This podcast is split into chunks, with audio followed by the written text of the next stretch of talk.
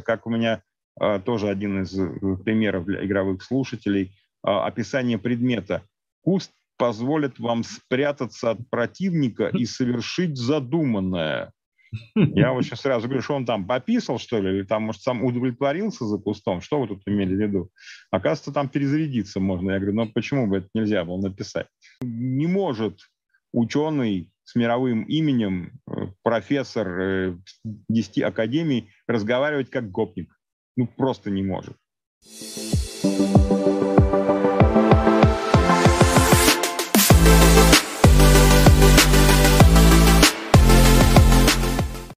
Всем привет, ребятки! Сегодня у нас в гостях необычный гость. Сегодня у нас в гостях писатель, сценарист, преподаватель Сергей Чекмаев. Здравствуйте. Добрый день всем. Сразу же начну с первого вопроса. Как вы попали в геймдев? Ой, как говорится в старом советском анекдоте, когда председатель колхоза на собрании спрашивает у лучшей доярки – Настасья, как же ты могла? У тебя такие дойные коровы были, у тебя столько было медалей. Как ты могла стать валютной проституткой? Она говорит, не знаю, повезло, наверное. То есть, в принципе, схема примерно такая же. Литературная работа, она никогда не останавливается на книгах. Если человек ставит перед собой цель умения писать, то, в общем, чем больше различных отражений, с которыми он работает – один э, наш известный автор Александр Громов говорит так, что все равно это текст. Неважно, что ты пишешь, рассказ, роман, сценарий, повесть, э, может быть, какую-нибудь даже адаптацию, там, не знаю, либретто для оперы, все равно это текст. И, соответственно, любой автор должен уметь работать не только в книжном литературном виде, но и сценарии, любые другие проявления этого текста. Так вышло, что самый первый, самой первой игрой, с которой я сотрудничал, вот проект Time Zero, страшно вспомнить, 2008 год. А, и занимался обеспечением некоторых проектов э, и зам директора по креативной деятельности. Не помню, как называлась должность, условно говоря, зам директора, который все решает. Был человек, которому очень нравились мои книги, он очень много их читал, и меня пригласили поработать с э, вселенной игры. К тому времени игра уже три года существовала, куча документов было написано. Вот. И первое, за что я взялся, это переводил все это на русский язык. Как я всегда говорю, перевод с программистского на русский. Uh-huh. А, потом мы довольно серьезно расширяли вселенную, придумывали кучу всяких интересных фишек. Потом появилась э, Э, коллеги из киношной индустрии с известным фильмом э, «Параграф 78». Было сотрудничество, как сейчас говорят умное слово, коллаборация, Да-да. когда в, игровой, в игровом мире появилась локация, параграф 78, мы все это писали. Ну и закончилось все, что я просто написал роман по этой вселенной, то есть то, что называлось в свое время новелизацией. Сейчас уже не так модно, мало кто этот термин помнит, а тогда новелизации были практически у каждой серьезной игры. Вот так и ну, попал, вляпался. Как я говорю своим слушателям, я засланный казачок, я человек не из геймдела, я человек, который пытается усидеть на трех стульях сразу. Литература, телевизионная сценаристика и игровая сценаристика. Классно, классно. Хорошо. Сергей, скажите, пожалуйста, а что сложнее писать сценарий или книгу? Ой, Посмотря с какой стороны подходить. Но ну, начнем с того, что книгу автор пишет в э, полном согласии со своим больным воображением. Угу. Вот, то есть книга — это продукт творчества автора, что ему в его воспаленный мозг пришло, то он и написал. А сценарий в 99% случаев — это работа заказная. То есть приходит условный заказчик с предложением написать что-то по либо по существующей вселенной, либо по какой-то задумке — и в этом мире ты начинаешь работать. Не могу сказать, что что-то одно проще, а что-то сложнее. А, с одной стороны, умение плясать на чужой э, площадке, на чужой сцене, это всегда для автора вызов. То есть я вот если начну перечислять, для каких игр я писал, некоторые даже не поверят, что можно с таким работать. То есть, в принципе, это для автора всегда вызов и всегда определенная новизна есть, если mm-hmm. с каким-то необычным жанром. Ну, я, к примеру, вот и часто вспоминаю, я работал, э, писал сценарий для запахового шлема виртуальной реальности. То есть это была разработка шлема виртуальной реальности с запахом. Я писал такие простенькие сценарии, которые позволяли э, попробовать вот эти вот запаховые все... Там, ну, там капсулки такие специальные mm-hmm. должны были встраиваться, и под ограниченное количество запахов, понятно, что не все запахи мира, под ограниченное количество запахов они должны были делать их впрыски. То есть это, ну, просто реально интересно. Это то, с чем ты никогда не работал, и очень интересно это представить. Вот. С другой стороны, книга всегда сильно больше по объему. Даже mm-hmm. в наше время, когда книги уже не такого размера, как было, скажем, лет 15 назад, все равно современный роман — это 10-12 авторских листов — для игр мне только дважды приходилось писать тексты такого объема, ну, если не считать новелизации игр. Uh-huh. То есть для проекта Life is Feudal и для проекта Prime World вот мне приходилось писать сопоставимые по объему различные документы. Uh-huh. Поэтому не возьмусь сказать, что проще. С книгой проще работать, потому что это твое. Ты за это отвечаешь. Ты все, что ты придумал, э, ты с этим можешь делать все что угодно. Uh-huh. А с играми, конечно, намного разнообразнее бывает задача. То есть одновременно можно ну, писать и какой-нибудь, прости господи, симулятор знакомств, и очередной 1100-500 матч 3, и безумную какую-нибудь космическую вселенную с десятком инопланетных рас, и зомби вдруг какие-то в другой игре еще лезут, и там какие-нибудь э, э, симулятор танчиков 129 какой-то очередной приходит. То есть все это вот как-то смешивается в голове, и такие э, интересные бывают схемы рождаются, что, ну, правда, новые, новые вызовы, новые интересные идеи, от этого, конечно, не денешься. Угу. Хорошо, спасибо. Классный ответ. А как вы играете в игры? Ну, то есть вы все равно пишете сценарий, в любом случае, наверное, заходите, ну, перепроверяете как-то, посмотреть на свою работу. Ну, вот как игрок или как сценарист все же? Ну, в основном сейчас, да, скорее как сценарист. Я такой old school, uh я очень люблю совсем-совсем старые э, стратегические игрушки, там Альфа Центаури, да, да. Э, Цивилизация, Мастер Орион, что-то в этом роде. Uh, и по, э, в последнее время таких игр не так уж много, поэтому все, что а, в основном я играю в последние там лет 15, когда стал работать с игровой индустрией, это в большей степени либо э, проекты, с которыми я сам работаю, и интересно посмотреть, либо что получилось, либо наоборот, приходит с готовой игрой и просит в нее что-то написать, надо хоть понять, что там за игровой мир, что в нем происходит либо приходится играть э, в игры, которые мне никогда не нравились, и совершенно неинтересно было бы в жизни играть, но нужно понимать, какие там тренды, какие mm-hmm. новые интересные решения, какие нарративные механики сейчас используются. То есть просто из интереса запустил, посмотрел. Mm-hmm. А свои проекты, да, конечно, уже нет такого интереса исследовательского, как у игрока, нет новизны, поскольку ты все это написал несколько месяцев назад, да, и вроде уже там все понятно. Но интересно видеть, как оживают твои идеи, когда ты там придумал какого-то персонажа, видишь, как он появляется в игре, как сначала там разработчики модельку присылают, ну или там mm-hmm. картинку там или комикс э, с ним, в зависимости mm-hmm. от жанра игры. Ты смотришь, думаешь, что-то какой-то он не такой, я вроде и по-другому его представлял. Потом они э, как-то вплетают его в сюжет по сценарию, смотришь там, да, он там вот изменяется, правда, интересно. Mm-hmm. То есть определенный вот такой вот э, эффект демиурга есть, да, когда ты что-то придумал. Mm-hmm. Ну, то есть в кино вот это не так близко ты находишься к творчеству. В кино все-таки между сценаристами и конечным продуктом очень много э, человек по дороге стоит, начиная от э, режиссера, там, оператора-постановщика и заканчивая актерами в кадре. Uh-huh. И сценарист в кино не настолько влияет на изменения в сюжете. Ну, то есть написал сценарий, все, фильм по нему сняли, а в игре игру сделали, и ты продолжаешь вносить какие-то изменения, придумывать новые э, локации, новые миры, там, новые э, планеты, если речь идет, скажем, о космической игре.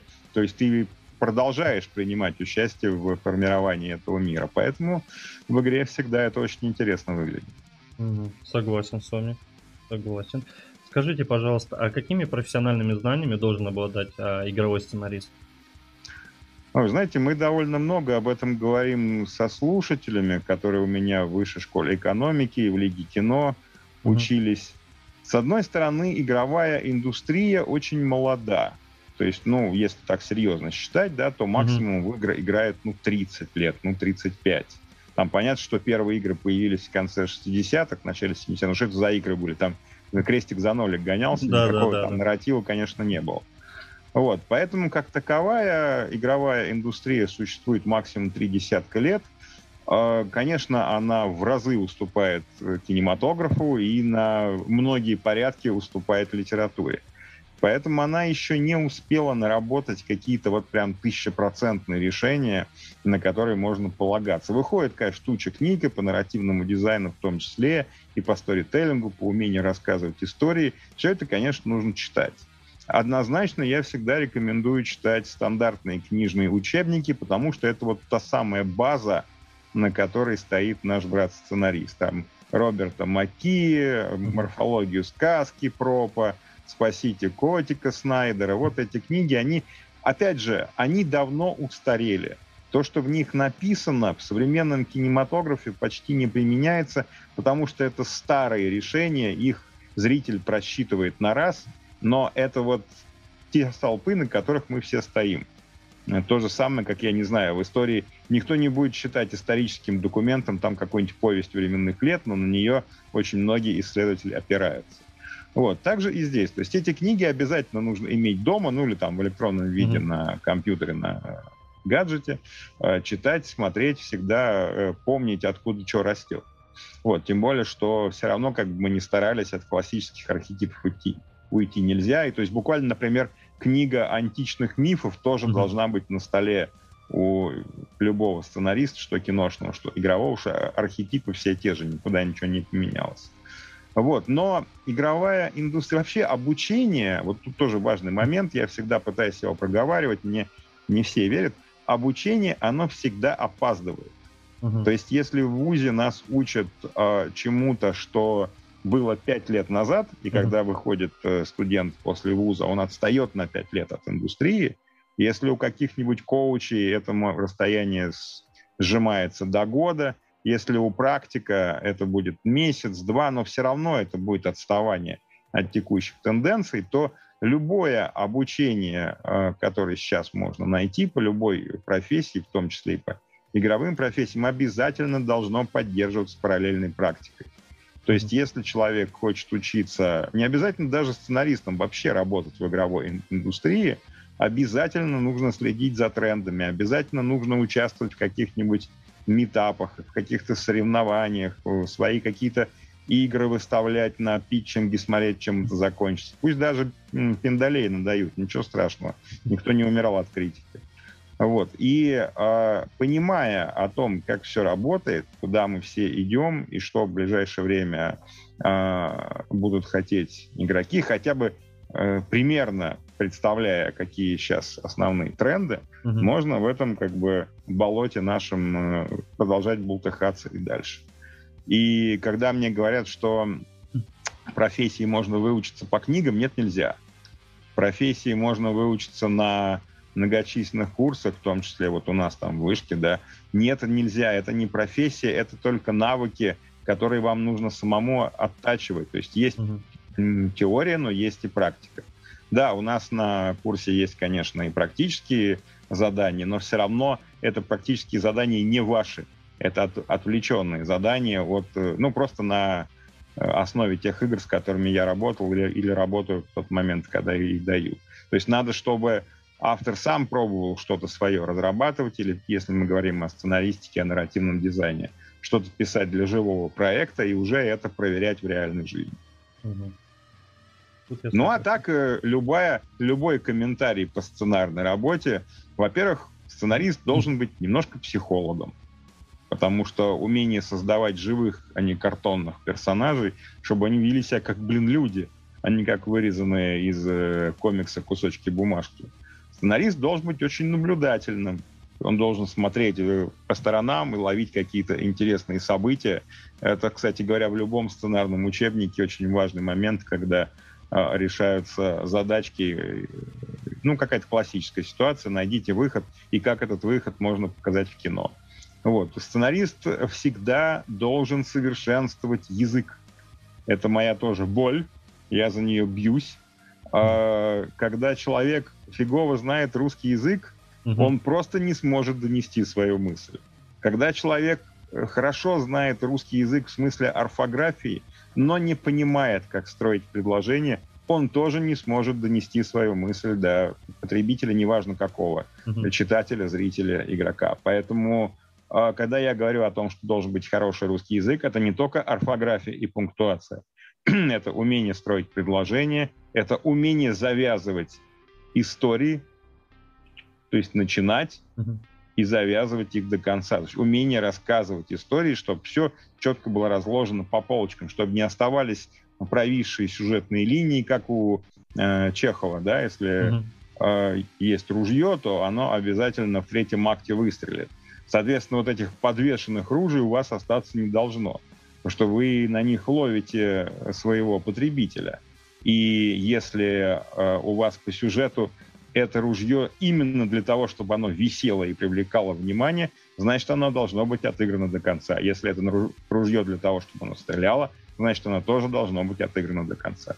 А то иногда читаешь э, сюжеты начинающих э, сценаристов, они могут просто персонажа посреди текста потерять. Ну, да. Могут...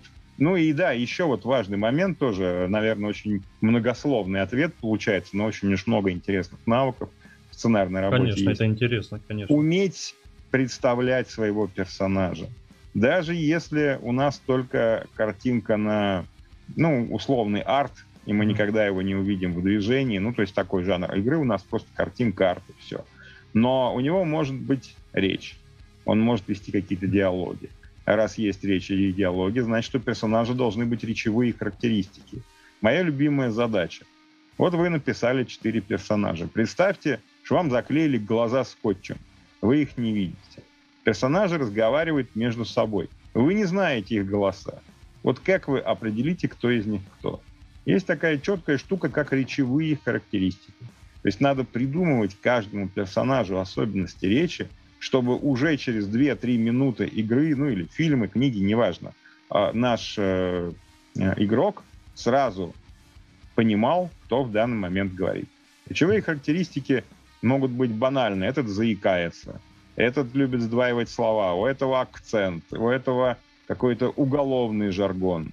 Ну и до сложных вещей. То есть тут и образование очень сильно играет роль, и воспитание, и так далее. Ну то есть грузчик из портовый грузчик разговаривает совсем иначе, чем аристократ 300-летний э, воз из семьи, которая 300 лет. Угу. Ну да. Тут я с вами полностью согласен. Вот прям дословно прям. И мне жена тоже постоянно, я вот как начал эту рубрику вести, по языку постоянно бьет, потому что с непривычки, во-первых, э, ну, ставил перед собой да, книжки саморазвитием, как-никак заниматься, вот эти слова-паразиты иногда бывает. Очень часто употребляют это в принципе, либо еще что-то. Ну, радищиков учат сценической речи. Да, в принципе, ведущие подкасты примерно то же самое, что ведущий радио. Угу. Сценическая речь во многом включает в себя и избавление от слов паразитов, и избавление... У меня один коллега-сценарист рассказывал сериальный, что он так же, как в жизни, очень часто в э, диалоге вставлял «ну», как связующую частицу в самом начале фразы, да? Угу. И однажды они писали с маститом сценаристом, тот ему сказал, за каждую «ну» будешь должен мне бутылку пива. Когда он в конце одной сцены оказался должен четыре ящика, он подумал, что, наверное, пора от ну избавляться. Я понял, жена увидит и мотивацию мне тоже сделает, я так полагаю. Так, хорошо. А вы являетесь сценаристом многих известных игр. Что служит для вас вдохновением? Хм, ну, частично я уже ответил на этот вопрос. Вызов, когда что-то необычное. Нет, когда к тебе приходит 100 500 MH3, угу. и говорит, что мы единственные уникальные MH3, которых никогда не было, ты киваешь, говоришь, ну, конечно, блин, даже не вопрос вообще. Самое у, у вас необычное.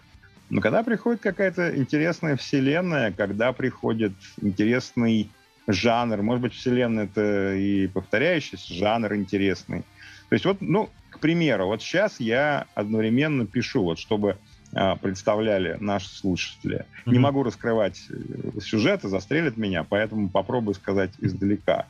А, симулятор кафе, mm-hmm. я думаю, все видели. Но, mm-hmm. а, как бы так сказать-то, в общем, совсем не симулятор кафе.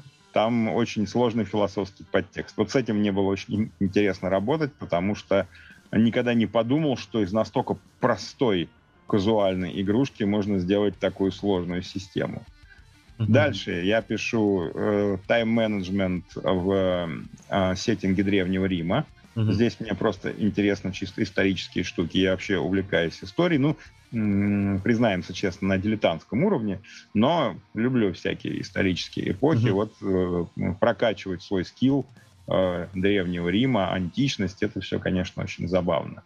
А, потом я сейчас пишу а, блокчейновую игру, причем с э, космической а, в космическом сеттинге. Я пишу достаточно известный, многие, наверное, видели рекламу, симулятор битвы на больших человекоподобных боевых роботов War Robots, так, да. так и называется War Robots. Ну, очередную матч 3, без этого мы никуда не денемся как ни крути. И э, придумываю пока еще не существующей игре фэнтези-вселенную. Вот все это одновременно. И со мной разговариваете. Нет, ну, с вами я разговариваю вне того, как это придумал. Я, я делал паузу. Я думал, вы одновременно. Я думал, думаю, офигеть, какой уникальный человек. Так, хорошо. Скажите, пожалуйста, а в какую игру, ну, с вашим сценарием, а, вы не хотели бы попасть? А в какую хотели бы? Ну, с учетом того, что почти процентов 40 игр, которые ко мне приходили так или иначе постапокалипсис, особенно после того, как э, пошла мода на зомби-миры и на выживалки в целом, то, наверное, в них я точно не хотел бы оказаться. Выживание в постапокалиптическом мире зомби как-то меня совершенно не впечатляет. Вот. С другой стороны, была такая очень э, милая, совершенно почти сказочная игра. Это для э, одного э, тайм-менеджмент проекта я придумывал э, ну что-то вроде Алисы в Зазеркале, только добрый вариант. Mm-hmm. То есть такой мир, где живут э, что-то кто-то вроде хоббитов, если кто э, помнит, э, в советской версии страны Оз, угу. волшебники изумрудного города, были такие живуны и мигуны. Да, да, вот да, такие да. вот милые существа там живут. Вот это, значит, попавшая в зеркали Алиса пытается с ними взаимодействовать, поскольку игра была ориентирована на домохозяек 45-50 лет. То есть там практически не было кровища, там практически не было Месилова, там все было очень по-доброму. И она такая очень яркая, то есть вот как вот в свое время делали матч 3 с конфетками, где все очень красиво, Candy Crush Saga, где mm-hmm. все очень такое красочное и здорово, красиво вылистало, разлеталось там конфетти, и все было очень здорово. Вот она тоже такая красивая, то есть чисто вот для mm-hmm. успокоения в этом мире хорошо это самое, на пенсии уйти и хорошо там расслабляться. А с другой стороны, вот мы сейчас делаем большой литературно-игровой и арт еще одновременно проект. Называется он «Метрономикон». Это мир, в котором э, произошли так называемая инфильтрация, вторжение иных сущностей, и никто вообще не понимает, что происходит. То есть изменилось практически все. Любой механизм может стать живым существом, любой человек может оказаться не человеком и так далее. И вот в этом проекте мне, ну, жить там, конечно, тяжко, угу. потому что там в метро спустился, а вышел уже не собой. Да и не метро это вовсе. Вот, но настолько вот мы сейчас придумываем эту вселенную, настолько все это необычно, настолько это заморочено. Ну, если кто э, из наших слушателей знает, есть такой проект SCP Foundation, который собирает всяких, ну, якобы существует некий фонд, где э, хранятся некие непознанные, неопознанные явления, которые могут представлять опасность. Uh-huh. И еще у нас был его вариант, такой сугубо российский, самосбор. Вот нечто в этом роде, основанный на артах известных э, цифровых художников, одного, точнее, Алексей Андреева, питерский такой есть художник. Угу. Вот опираясь на этот мир, э, в картинках мы создаем сейчас большой сеттинг. Ну, там просто очень интересно все, очень необычно. Хотя, конечно, жить там тоже долго нельзя, уж тем более на пенсии. Очень, очень интересно, если честно, а вот в плане описания сценария, вот эта фантазия, все по вашим рассказам, по вашему опыту, это очень интересно. Прямо аж захотелось, хотя не умею это делать. Так, скажите, пожалуйста, есть ли какие-то универсальные особенности игровых текстов? Ну, я всегда, вот, вы видите, ну, проскочила, уже Бутылка, с вас пошла. бутылка пива, да. Да, бутылка пива пошла. Я всегда пытаюсь до своих э, слушателей, не обязательно даже на каких-то курсах, просто когда выступаю с угу. игровыми какими-то лекциями, пытаюсь донести одну вещь. Наверное, у вас сейчас будет шок, но вы, так сказать, подготовьтесь. Игровых сценаристов не существует. Все. У меня даже, у меня даже лекция, у меня даже лекция была, так и называлась. Э, игровой, специ... Э, э, игровой сценарий с заключением патологоанатома. Дело в том, что в современных условиях, особенно в России, мы же все-таки тут сейчас говорим про Россию, ну вообще про русскоязычную, скажем так, сцену. У нас mm-hmm. геймдев сидит где угодно, начиная от Кипра и заканчивая Чехией. А на русскоязычной геймдев-сцене в СНГ а именно сценарии, вот прям в том кинематографическом виде, как я бы писал сценарий для кино, приходится писать очень редко. Буквально, я всегда шучу, двум с половиной жанром, двум с половиной игровым жанром, квестам, выживалкам и еще там одному, который называется интерактивные графические новеллы. Uh-huh. Но сценаристы редко признают, что они их пишут, потому что это позор и зашквар. Я писал. Вот. И э, в основном Особенно, когда работаешь с большими играми, где нужно очень много-много типов документов, часто приходится писать совсем не сценарий. А создавать вообще сам сеттинг, в котором все происходит. Создавать персонажей, описывать противоборствующие стороны, ну, как это там можно называть, там, фракции, альянсы, расы и mm-hmm. так далее. Описывать какую-то технику, писать диалоги, Э, придумывать какие-то ключевые события, э, придумывать сюжеты игровые, ну, то есть то, что называется mm-hmm. квестами, сейчас уже как таковые чистые квесты почти не делается, это начинается уже сюжетные квесты. Вот, то есть к сценарию все это имеет отношение достаточно опосредованное, а скорее всего и вообще не имеет. Вот, поэтому я предпочитаю нашу профессию называть игровым писателем, то есть это тот человек, который пишет для игр. А mm-hmm. когда начинает спрашивать, э, Э, э, где можно научиться игровому сценаристу, я всегда говорю, что игровому сценаристу научиться-то можно, только пользы об этом не будет. Нужно учиться работать со всеми текстами для э, игр. Вот, поэтому тут э, основа основ — это умение писать совершенно разные типы документов. И к этому э, придется привыкать, с этим придется работать, уметь. Вот тоже очень важный момент. Всегда пытаешься его донести, считает, что ты шутишь или это что-то такое редкое. Mm-hmm. Уметь понимать культурный контекст. Мы все выросли на одном культурном контексте, начиная от, прости господи, Простоквашина и заканчивая там, не знаю, э, советскими фильмами или там перестроечными фильмами. То есть то, что многие смотрели там в детстве или там уже э, в более-менее сознательном возрасте как нечто старое. Э, в Европе в Северной Америке, Латинской Америке, в Восточной Азии никто Простоквашино не смотрел. И поэтому все наши шутки из Простоквашина там просто никто не поймет.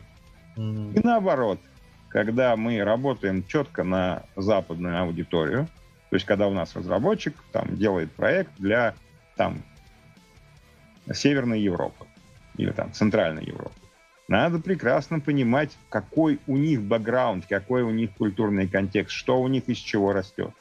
И вот это вот все использовать. Потому что если копнуть глубже, то у нас очень многие архетипы — это былины, это летописи, и очень многие вещи оттуда растут. Мы не задумываемся, цитируем некоторые фразы, нам кажется, что это вот настолько э, навязло на зубах, угу. что у всех это отска- отскакивает просто от подкорки, что это записано на мозг и там навсегда.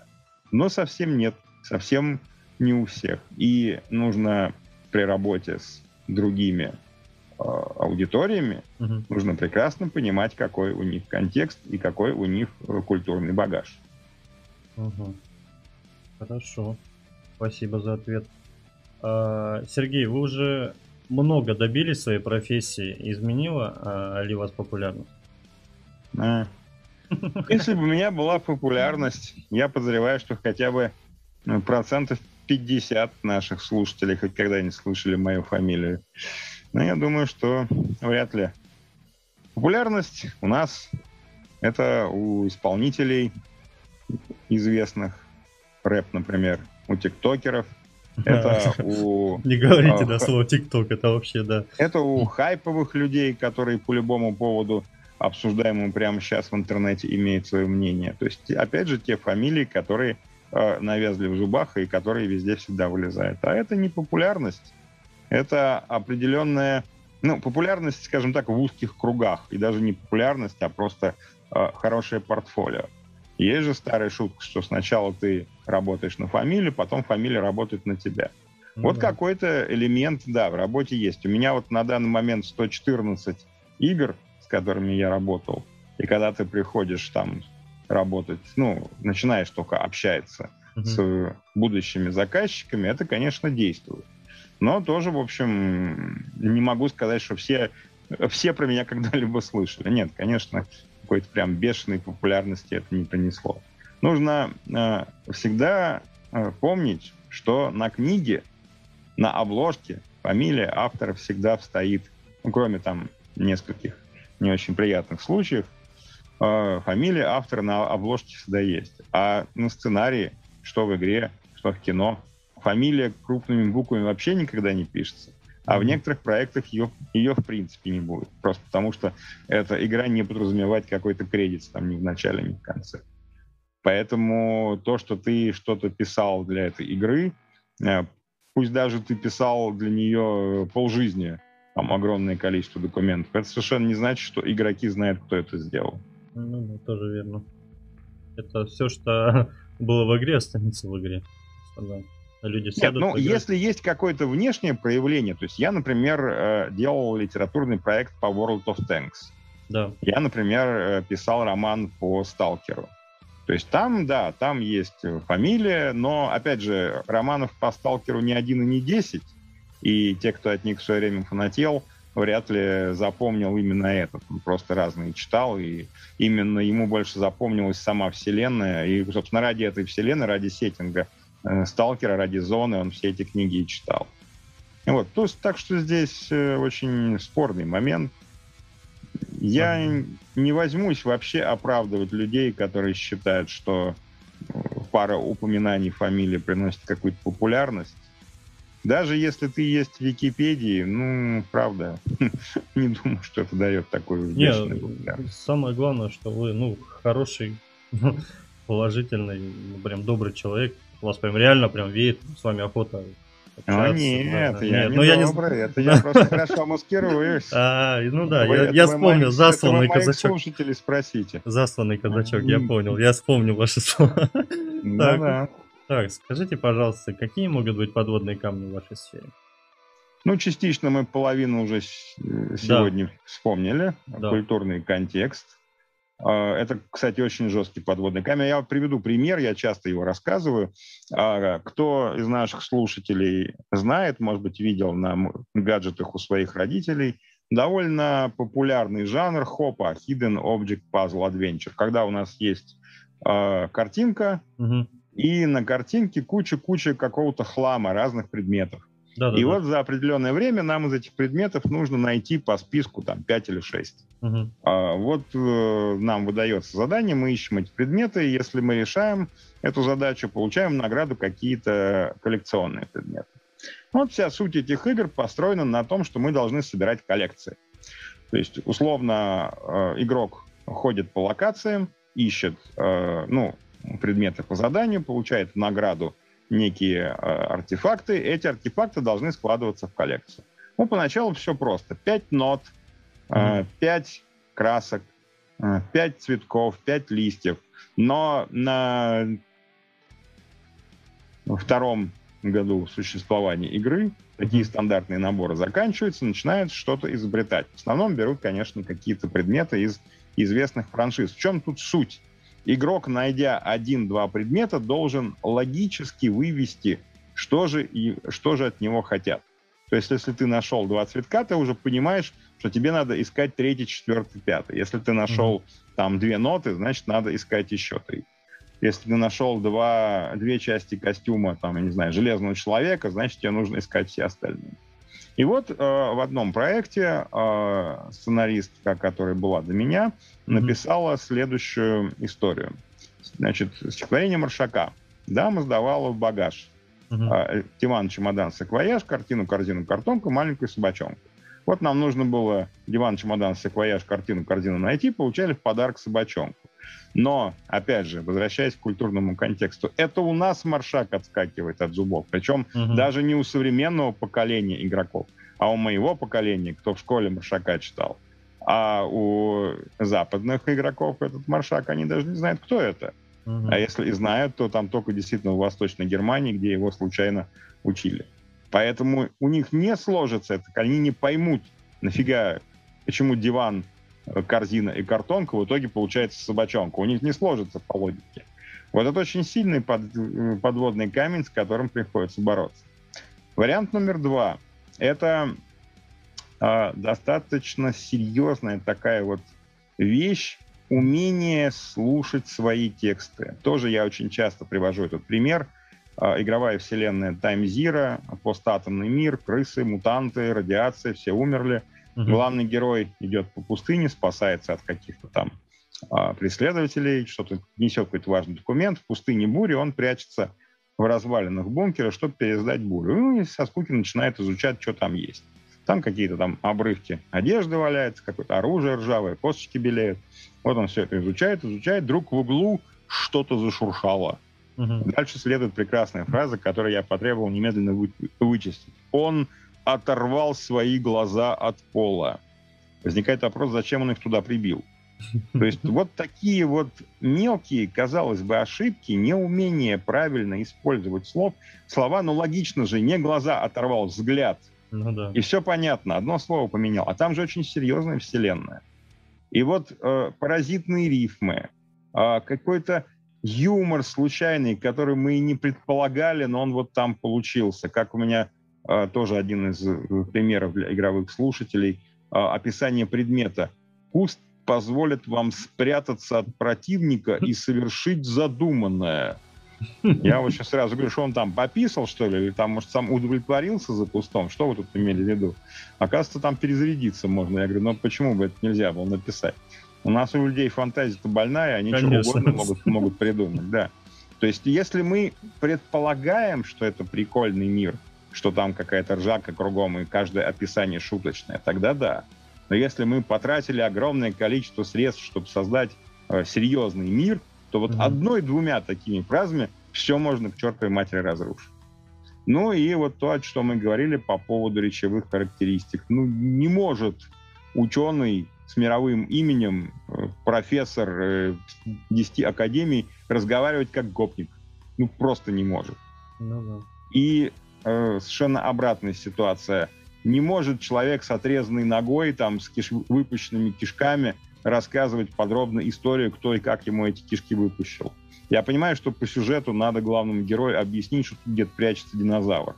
И подробно ему рассказать, какой он огромный, какие у, него когти. Но не может человек так долго подробно все говорил. У нас не Лавкрафт, у нас жизнь.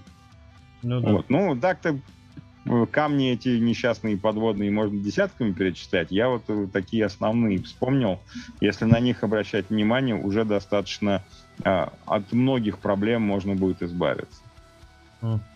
Хорошо, спасибо за ответ. Так, э, скажите, пожалуйста, в любом деле есть переломные моменты. Какие были у вас? И были ли они у вас? переломные? Угу. Ну, как я называю, режим депрессии. Да нет, какой, каких-то прям процентов переломных не было. Наверное, э, первый переломный момент, когда я стал преподавать э, нарративные, нарративную работу, когда стал объяснять людям, как это делать, потому что, ну, как старая шутка, да, как как лучше всего э, понять дисциплину, с которой ты работаешь, объяснить другому. Вот здесь то же самое. Как только появилась необходимость сложить лекции в какой-то э, вменяемый связанный текст, начинаешь понимать, какие вот ты за все это время интересные находки сделал или, может быть, там у других подсмотрел.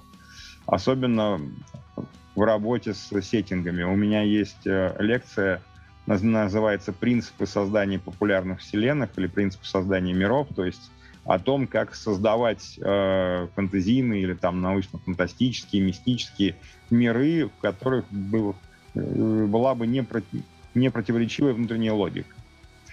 Вот. А второй переломный момент, ну, я с недавних пор э, согласился возглавить э, секцию сценаристики и драматургии Союза литераторов. Угу. И э, у нас очень много начинающих авторов, которые хотят себя попробовать и в игровой сценаристике, и в телевизионной, и в театральной драматургии.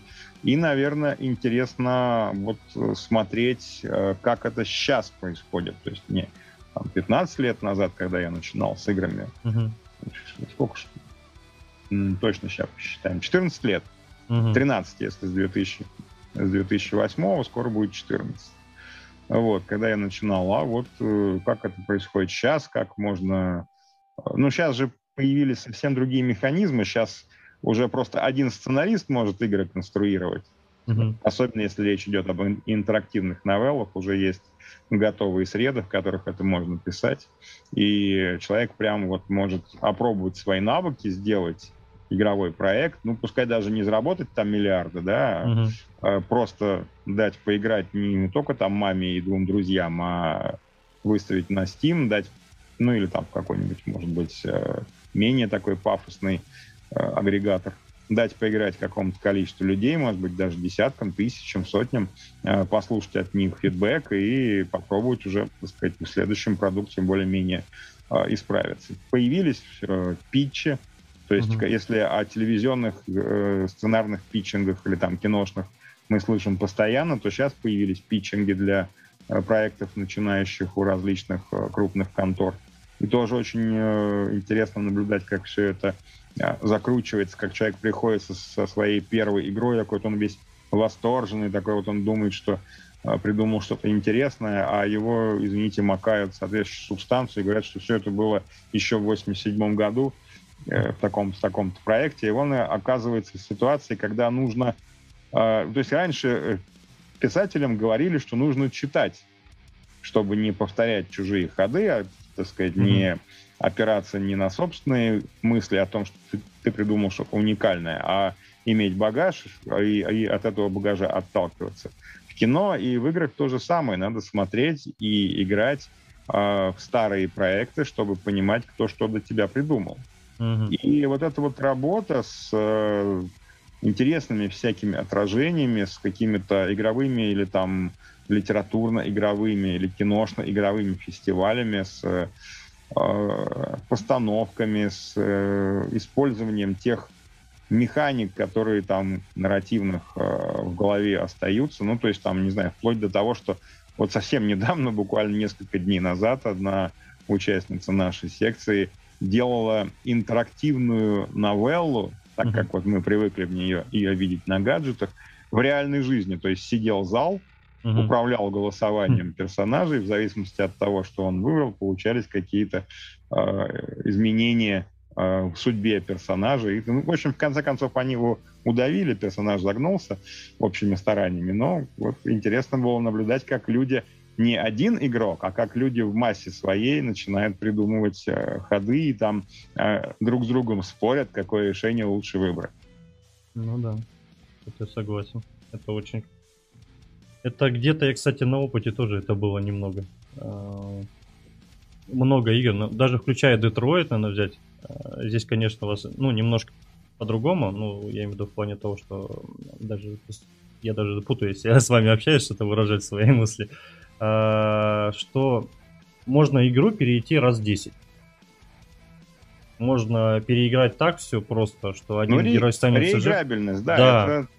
Это интересная Очень. идея, которая зародилась с появлением действительно сюжетных игр. Еще первые текстовые квесты именно Да. совсем текстовые, без всякой графики, они были на этом построены. И мы сейчас э, к этому возвращаемся, потому что, с одной стороны, современный, современный игрок очень сильно заморочен. У него гигантская игровая сцена, он иногда не знает, что выбрать. И в одном и том же жанре сотни одинаковых игр, особенно там зайдешь на любой э, агрегатор, хочешь Steam, хочешь App Store, э, хочешь Google Play, и видишь там сотни и сотни игр того жанра, который тебе интересен. Не знаешь, что выбрать. С другой стороны, вот э, так же э, всегда бывает, какая-то игра вот реально зацепила. Вот просто так понравился мир, так понравились персонажи, что не можешь от нее оторваться. И если в ней есть ре- реиграбельность раньше, лет там, может быть, 10 назад, когда вот таких игр было не очень много, Мгм. ну, вообще игр было не очень много, то есть игрок э, проходил игру и чувствовал себя печальным и опустошенным, потому что он хотел вернуться в этот мир.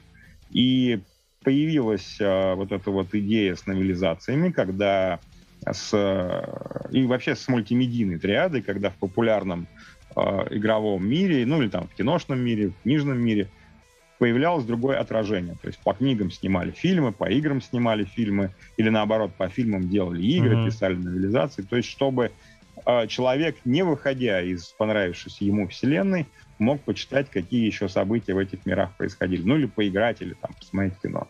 Да. Вот здесь э, тоже один из вариантов отражения. То есть э, сколько, сколько всего можно было наворотить в, это, в одном отдельно взятом мире. Мгм. Хорошо, спасибо большое за ответ. И последний вопрос. Какие рекомендации можете дать начинающим писать? Писателям Да. Писателям, даже, наверное, поправлю больше, так как э, у нас уже сейчас игровой формат, наверное, э, игровым, игровым писателям. Так это, да? Правильнее назвать.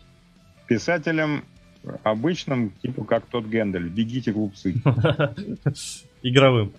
Нет, обычным. Обычно. Потому что время бумажной литературы сильно трансформируется сейчас. Мгм. И во что это все выльется, пока никто сказать не может. Очень много интересных отражений, и интерактивные новеллы, и текстовые э, приложения, и игры с очень сложным сюжетом, и электронные книги, и аудиокниги, иммерсивные всякие театры. То есть куча всяких вещей. Мы пока не можем понять, что из этого победит, или будет ли, и все это будет одновременно друг с другом как-то соревноваться. А, Поэтому а, умение писать текст, оно будет востребовано еще очень-очень много веков. Но желание издаться на бумаге и поставить книжечку на полочку должно быть максимально отодвинуто от сегодняшних фантазий. Оно должно быть не первым, не, не десятым в списке желаний. Мгм. А, Потому что, ну, бумага сейчас ничего не решает, только собственная. Я очень хороший пример всегда привожу. В, нашей, в наше время бумага для писателя это примерно то же самое, что новый альбом для музыкальной группы. Она, ни- она никогда на этом альбоме не заработает. Это что-то вроде отчетного такого а, документа. Вот мы, так сказать, ме- год не фигней занимались, а придумывали кучу песен, вот мы их все вам записали. А зарабатывать она, группа, все равно будет на музыкальных концертах. То же самое и с автором. Книга книгой можно дарить э, своим э, заказчикам, можно встречаться с коллегами дарить, можно давать критикам, читать про себя отзывы, но это не заработок, это визитная карточка автора. А вот игровым писателям, ну, советы сценаристам чуть раньше я достаточно подробно перечислил, что ис- использовать в качестве бэкграунда основного, а, где искать знания, где слушать знания, а, на тех же подкастах, учиться у, в различных... Очень много сейчас а, тех или иных мест, где можно учиться нарративу, игровой сценаристике. А, Ну, важно с самого начала понять, а, какую цель человек перед собой ставит, если он приходит в игровую индустрию. Если он хочет сделать игру сам, Мгм. то ему нужно учиться не только э, заниматься нарративными механиками, но и учиться в других областях. И если он хочет, чтобы по его текстам делали игры, то сначала нужно стать очень известным автором Мгм. причем в других областях, или телевизионным сценаристом, или книжным авторам, что в наше время практически невозможно, тогда будут приходить и э, просить права на произведение и делать по ним игры. Если же он хочет писать э, игровые какие-то документы для существующих игр, то надо прекрасно понимать, что это все-таки не чистое творчество. Это творчество заказное, и очень много будет зависеть. Ну, у нас игры, так же как кино, сейчас продюсерские. Uh-huh. Что хочет заказчик, то автор и делает. Поэтому, когда мне начинают рассказывать, что игровой сценаристики не существует, я написал 100 тысяч миллионов сценариев, рассылал их по всем студиям, и никто их не принял, я говорю, ну да, так оно и происходит. Потому что сейчас нужны не игровые сценарии, и вообще даже не игровые тексты, а нужны игровые сценаристы, люди, которые будут расписывать уже существующие, выбранные соответствующими маркетингами органами или соответствующим там руководящим составом студии, выбранные сеттинги, выбранные миры и выбранные сюжеты. Вот, поэтому это не профессия, в которой единороги какают радугой и кушают там исключительно звездную пыль. Это достаточно тяжелая, жесткая, очень много отнимающая сил э, профессия, в которой не раз и не два придется э, отстаивать собственные тексты и бороться с заказчиками чуть не за каждую букву. Угу. Хорошо. Так, немножко минора в конце награл, нагнал, чтобы, чтобы не расслаблялись. Хорошо, спасибо большое. Разрешите вот вопрос, э, наверное, от себя более сейчас э, чуть-чуть э, не по теме, ну, точнее, по теме, ну, не по списку. А, Сергей, а вот преподаете, то есть на курсы мы также удаленно можем учиться вообще? Ну, я сейчас преподаю в высшей школе экономики. Курс называется «Менеджмент игровых проектов». Это курс, который, как они говорят, готовит вообще будущего руководителя игровой студии. Mm-hmm. То есть там очень много дисциплин. Управление командой, создание прототипов, разработка игровой логики. И в том числе там есть моя дисциплина, которая называется «Работа со сценариями в играх». Uh-huh. Я, честно говоря, не очень ну, я не занимаюсь э, привлечением студентов, поэтому я не очень точно знаю. Лучше сходить на сайт вышки или просто нагуглить в интернете МИП ВШЭ, э, МИП ВШЭ, uh-huh. э оборотная. Uh-huh. Менеджмент игровых проектов Высшей школы экономики. А, и посмотреть, какие там есть варианты по, учебе. Но вот с учетом а, коронавируса, карантина, последний курс в этом году у нас был почти поголовно онлайн, то есть люди сидели там где-то в своих городах, uh-huh. в зуме смотрели на меня, а я что-то такое, размахивая руками, объяснял. То есть немножко людей было в зале, но соотношение такое, типа 4 человека в аудитории и 30 человек в зуме. То есть примерно так. Но я думаю, что сейчас вот с постепенным ослаблением карантинных ограничений все-таки будет возвращаться в визуальный офлайн формат, потому что очень многое зависит от э, общения с преподавателем, от э, личного контакта, от умения держать аудиторию, и очень много зависит от возможности задать вопрос непосредственно в реальном времени. Uh-huh. Потому что Zoom можно написать вопрос, но вот каюсь, я физически не могу успевать за чатом Zoom, за картинками Zoom, за аудиторией и так далее. Я не всегда сразу замечаю. Mm-hmm. А вот вопросы из аудитории я сразу отвечу и сразу могу объяснить, если что-то непонятно. Угу. Спасибо большое за ответ. Ну, подытожим. В принципе, на этом все.